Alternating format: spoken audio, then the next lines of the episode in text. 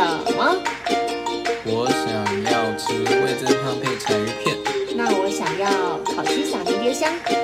那我们就开饭喽！阿秋，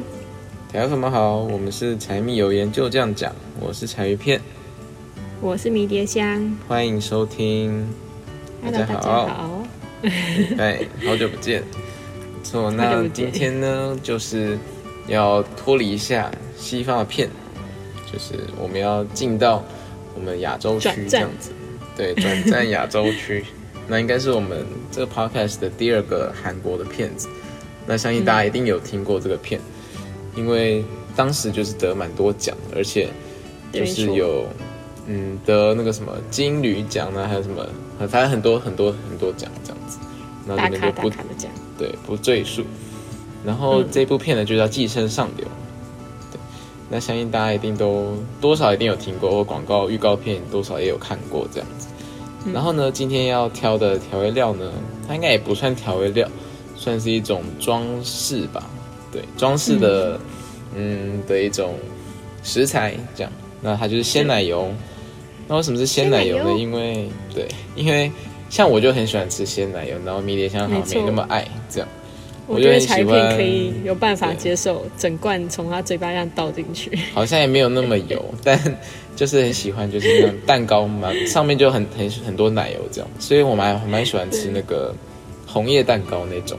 对，很传统，嗯、然后满满的鲜奶油，绵密感这样，对对对，嗯，很胖。那为什么是鲜奶油呢？就是因就是因为，嗯，奶油可能就是不管它是。很不健康的，或是真的是很健康的奶油好了，反正就是鲜奶油呢，就是会出现在好像可能也有点蛮高级的甜点上面之类的也会出现这样，嗯，那可能它就代表一种富贵感这样子。那、嗯、白白的，呃，对，那你们可能有时候在庆生的时候也会看到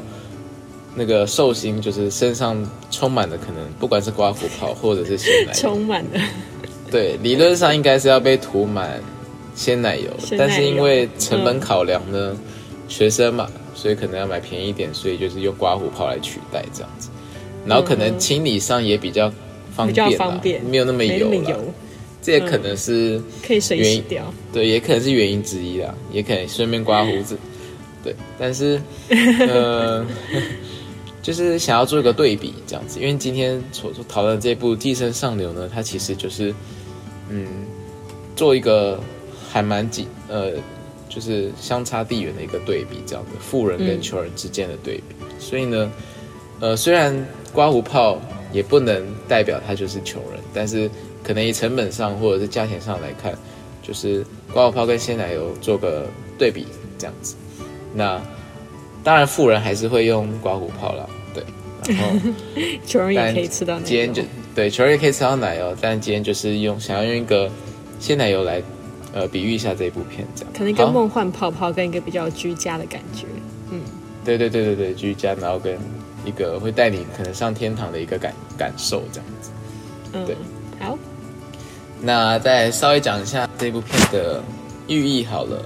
其实《寄生上流》，大家一定会都会先想到寄生虫，那寄生虫就是大家一定都会想到就是。哦，一个东西，维免，对，哦维维免啊，那个 迷迭香讲出一个术语，这样，反正它就是微生物，对，不重要。与免疫学，与免疫学这样，好，反正就是，可能是读医学相关就比较有感觉，可能是迷迭香你喜欢的一颗吧。然后，反正重点就是寄生虫呢，就是。嗯，跟宿主有一个寄生的关系。那通常这个寄生虫就是一直取用这个宿主的，嗯，可能是营养之类的。那嗯，他也没有对这个宿主做什么好处，他就一直好像把这个宿主的呃各种营养成分给吸干的感觉，这样子。嗯，所以呢，就是一个一个穷人的家庭，然后寄生在一个嗯有钱人的家庭上面，这样子。对，那。呃，到底要怎么寄生，或者他们到到底是怎么样去寄生的？我觉得这个就留给条粉们自己去看，因为我觉得这个真的蛮值得，就是慢慢去体会去看这部片的。因为我觉得它每个细节、每一个很多画面其实都做得蛮好的。然后其实如果你在观后去看一些影评的话，你会觉得哦，因为导演放入还蛮多呃心思在里面，这样子，嗯，小巧思。对，小巧思在里面。好诶，那我们就来稍微稍微介绍一下这部剧的主主角们。那其实这一部剧的主角们，呃，如果你们是看呃这个什么电影海报或者电影的那个宣传上面，它其实不会露出主角的眼睛，就像是犯人一样，就是会把眼睛码掉、马赛克掉这样子。嗯，然后觉得当时宣传的时候就勾起蛮多人的好奇心啊，就这对、嗯这个一个这部片到底要演什么？这样对对对，是演犯人吗？好像也不是这样子，所以就是因为它背景就是一个居家的背景这样，所以就是一个很神秘的感受这样子。对，那嗯呃，我如果把这个主角呢分成两大派好了，就是一派就是比较穷的那个家庭，叫做金氏家族，金就是金色金这样，就是他们是姓金色金这样。另外一个比较有钱的人家呢，叫做普氏家族，普就是朴槿惠的朴嘛，就是一个木这个很厉害，对，挂朴的朴这样，朴槿惠的朴。嗯哼，对，虽然是金氏家族继承到那个朴氏家族上面这样子。嗯哼，那至于里面的一些主角，应该说男主角就叫做基宇这样子。那金氏就是金氏家族的长子叫做基宇，那他的妹妹叫做基婷。我觉得这个也不用记太多，反正我就觉得你们只要记金氏家族是比较穷的，然后普氏家族是比较有钱的，这样我觉得这样就好了。对嗯那就是我觉得从影片里面一开始，其实就嗯呈现出蛮大的一个对比，这样。然后就是从如何从韩国的一些比较嗯底层的社会去呃取景，然后去呃给给观观众一个交代，这样子。对，就是确实让他们感受到哦，他们确实是生活在一个社会比较底层的一个地方，这样子。然后我觉得在呃，导演这一部分也做得很好，这样子。对，好，那我们的角色介绍，我觉得只能介绍到这边，因为我觉得如果讲太多的话，可能大家也记不住小。暴雷这，样对小暴雷，然后我觉得我还有一些些人物可能还没有讲到，因为我觉得这个可能要嗯在里面看，我觉得会有个更加 嗯的惊喜感这样子，因为还有一些隐藏版的角色是我觉得也是相当重要，但是我觉得如果讲出来了，就是没有这个惊喜感这样子，然后也没有这个刺激感，没错。好诶，那我们就来进到一点点观后体验的部分吧。好，诶，这部剧呢，迷迭香可能就是没有看过，他只有看过影片解说这样子，就是像那嗯 YouTube 上面那种快速的什剧情几分钟，看完。对对对对对。但这部片我觉得很妙吧，就是但茶余片看了蛮多次，感觉 诶也也没有，但它确实是我第一部就是在电影院看的韩国片这样子。对，哦然后我这部片是我同学拉我去的，然后当时认真不知道他在讲什么这样，然后啊、认真不知道他到底在演什么。然后说实在，我没有很喜欢看韩国的片，以前啊，因为我嗯就觉得我可能那个发音可能没有那么的那么的舒服之类的。让你觉得舒服，或是你喜欢的腔调。对对对对，或者是我把韩国片都想到想想成那种，哦，又是那种爱情片那种感觉，这样。啊、懂意思。对或者是那种就是韩流的都是以爱情对剧对对对对，然后韩流那种就觉得哦，有点还有一点少女感这样，然后就很不适合那种类型。但现在但是转变蛮大的，他们都蛮爱拍人性片。对对对，然后也蛮喜欢拍那种僵尸片这样子，嗯，僵尸校园啊，什么时速列车啊，什么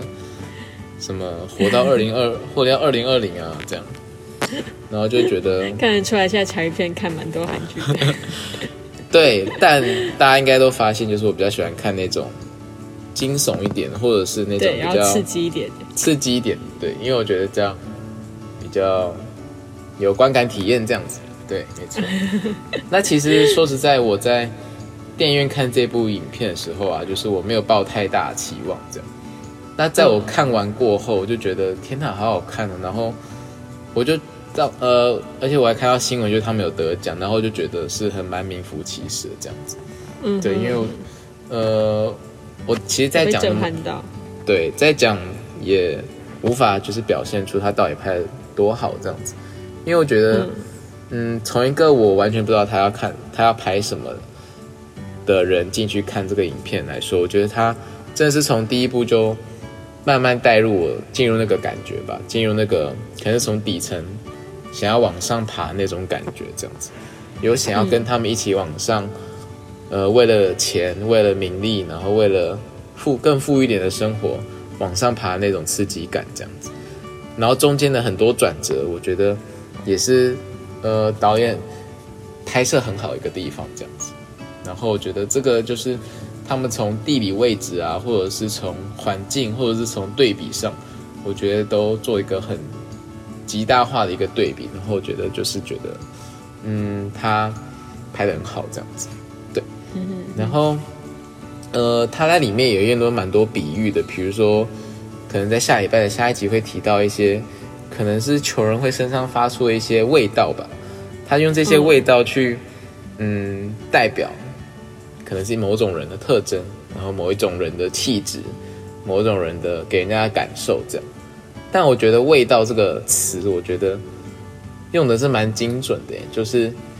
嗯嗯。比如说，我一般看到一个人的感受，哈，我就觉得哦，他长得很讨厌这样，但我不会说他，他闻起来，他闻起来像什么。但是电影里面嗯就会用很多形容词去说，哎，你不觉得那个人可能身上有什么什么样的味道？然后他们就会开始用很多形容词去形容那个人这样子。然后觉得就是这个味道肯定代表了一种象征感，这样子，象征性就是可能哦，他可能就是对你。这一类的人可能就是散发出这种味道，这样，对，但味道包含多很多气质、很多特性、很多特色，这样，觉得这一部分可能翻译上或者是导演在用词上，我觉得也都蛮好的。嗯，好诶、然后我觉得在观看后吗？我觉得，嗯，我还蛮会想要推荐给家人的，但是 爸妈可能还没有那么 get 到，就是。韩国片好看在哪里？这样，嗯，或者是妈妈会觉得看就觉得说太忧伤就不敢看，对，或者是那个 里面有些角色长得蛮可怕，这样子之类的。嗯，然后其实片长蛮久的，我片长有两小时六分钟这样，所以我也不知道，呃，对一个中年人会不会喜欢这样子？没错，可能他需要一点先先天的背景。对啊。那迷迭香呢？迷迭香会想要，就是之后再看。我其实或者是我应该会之后想要看，就是如果当我有时间之后。但其实就跟我其实有时候一半一半，我有有时候跟柴宇平一样，很喜欢看刺激的片，很喜欢看那些。就是如果特别像是有我喜欢的演员的时候，就是一定会为了他去挑战那些我不敢看的片，哦、就比如说很血腥的片什么什么的。可是。但是因为我自己本身的个性，就是我看剧的话是先挑喜剧跟爱情剧，然后这比较偏女生一点，嗯、就是女生喜欢就是好笑跟快乐的。可是像才朋友观察他，就是他真的很喜欢看很烧脑的、很悬疑的，或是很很多悬案、嗯、让自己坐立不安的那种。对对对对对对，然后那种就是我跟我我的直觉就是我想要直接知道答案就好，我可能会从最后一集，oh. 或是直接上网找，就是找剧情解说等等的。对，但是我觉得相信这部片真的是绝对很值得花两个小时慢慢去看的，因为就是、嗯、像比如说我之前自己看，呃，我现在讲一部就是之前看一部叫《模仿犯》的，然后那部是因为我有两个。日本的演员是我很喜欢的，欢所以当时才去挑战一部，觉得它其实是一个非常非常血腥的片子。我觉得它血腥程度应该是我看过最血腥的的电影。它的它的血量很多了，可是没有到血腥。对了，血量是蛮多，然后其实有一些画面也是蛮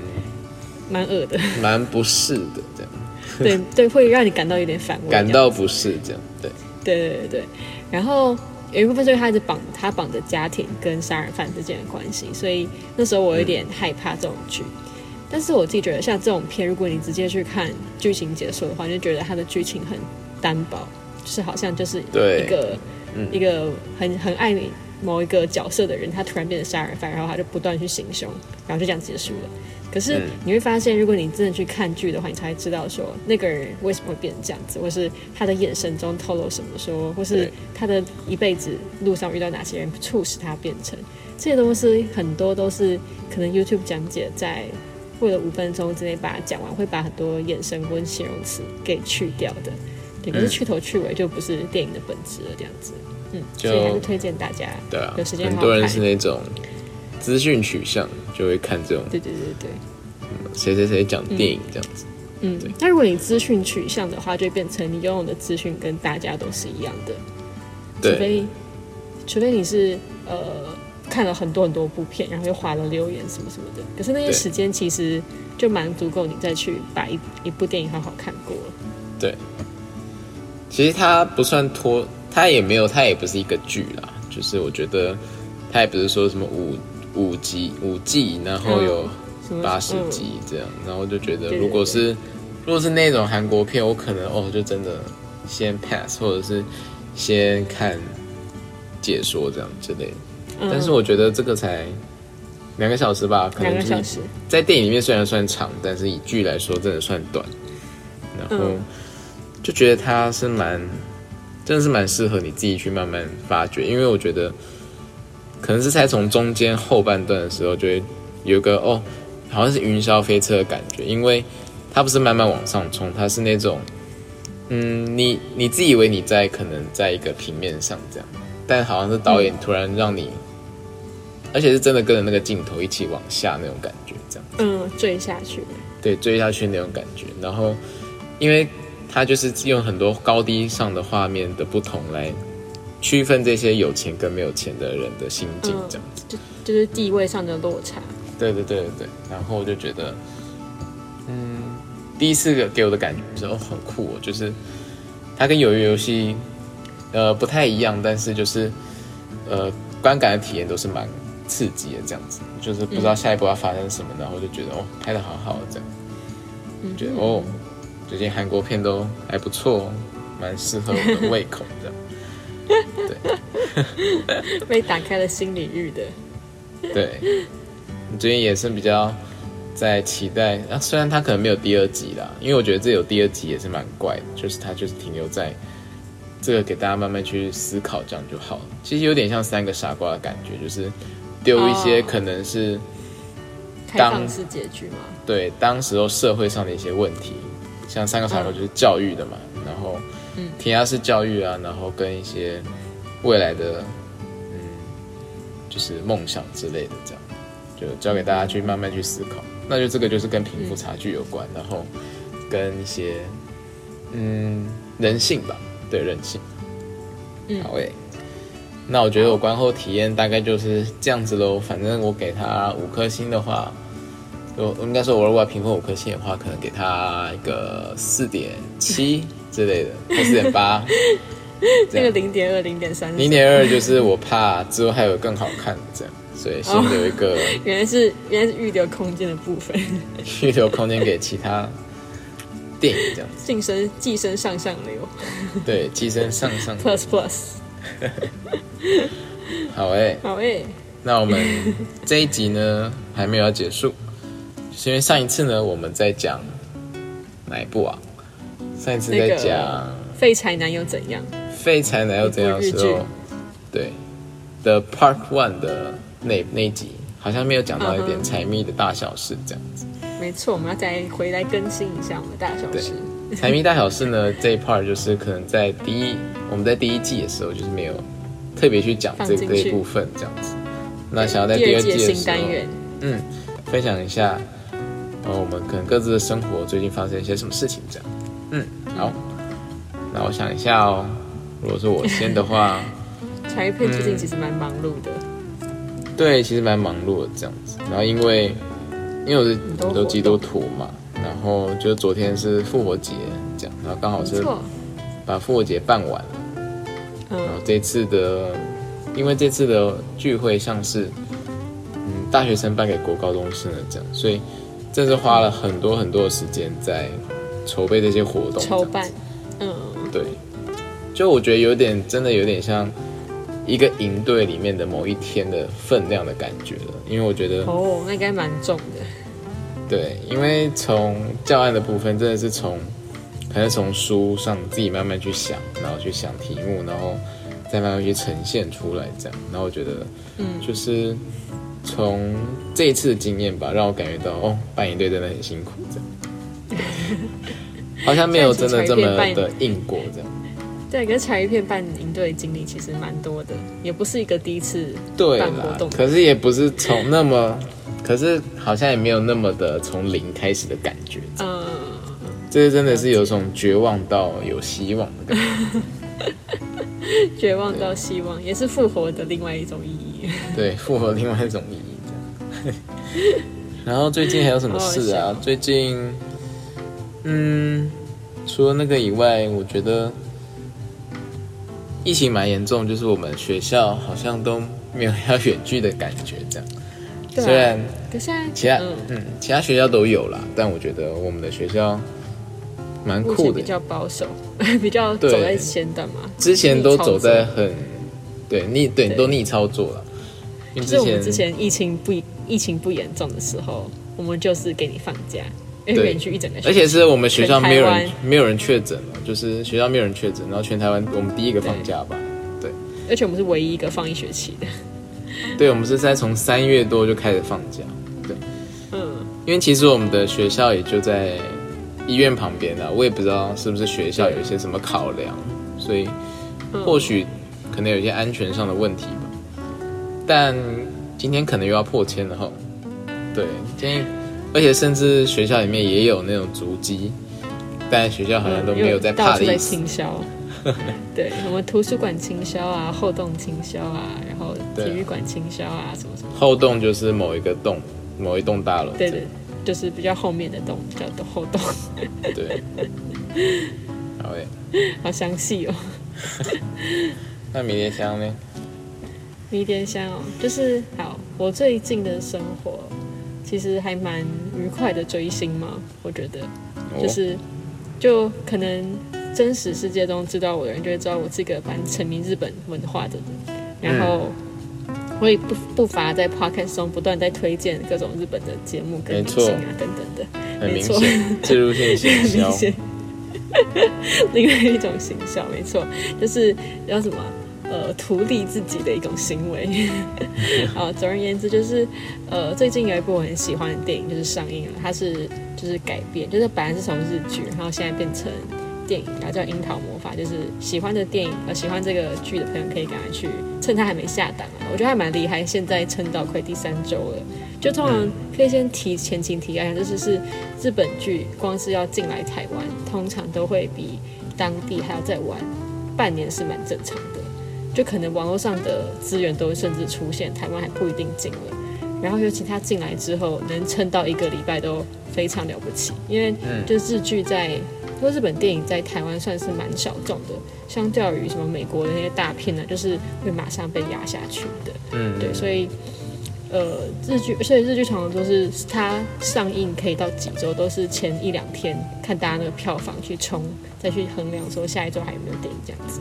好，总而言之，就是因为就是这部电影上映之后，因为它在台湾跟日本都非常的火红这样子，嗯，所以就很多相异而生的应援小物。我不知道大家可能知道，就是在追星文化当中，有些也是我自己第一次体验到的，没错。可是我觉得有些可能像茶叶片的男生就有点难理解，说为什么会有这种行为。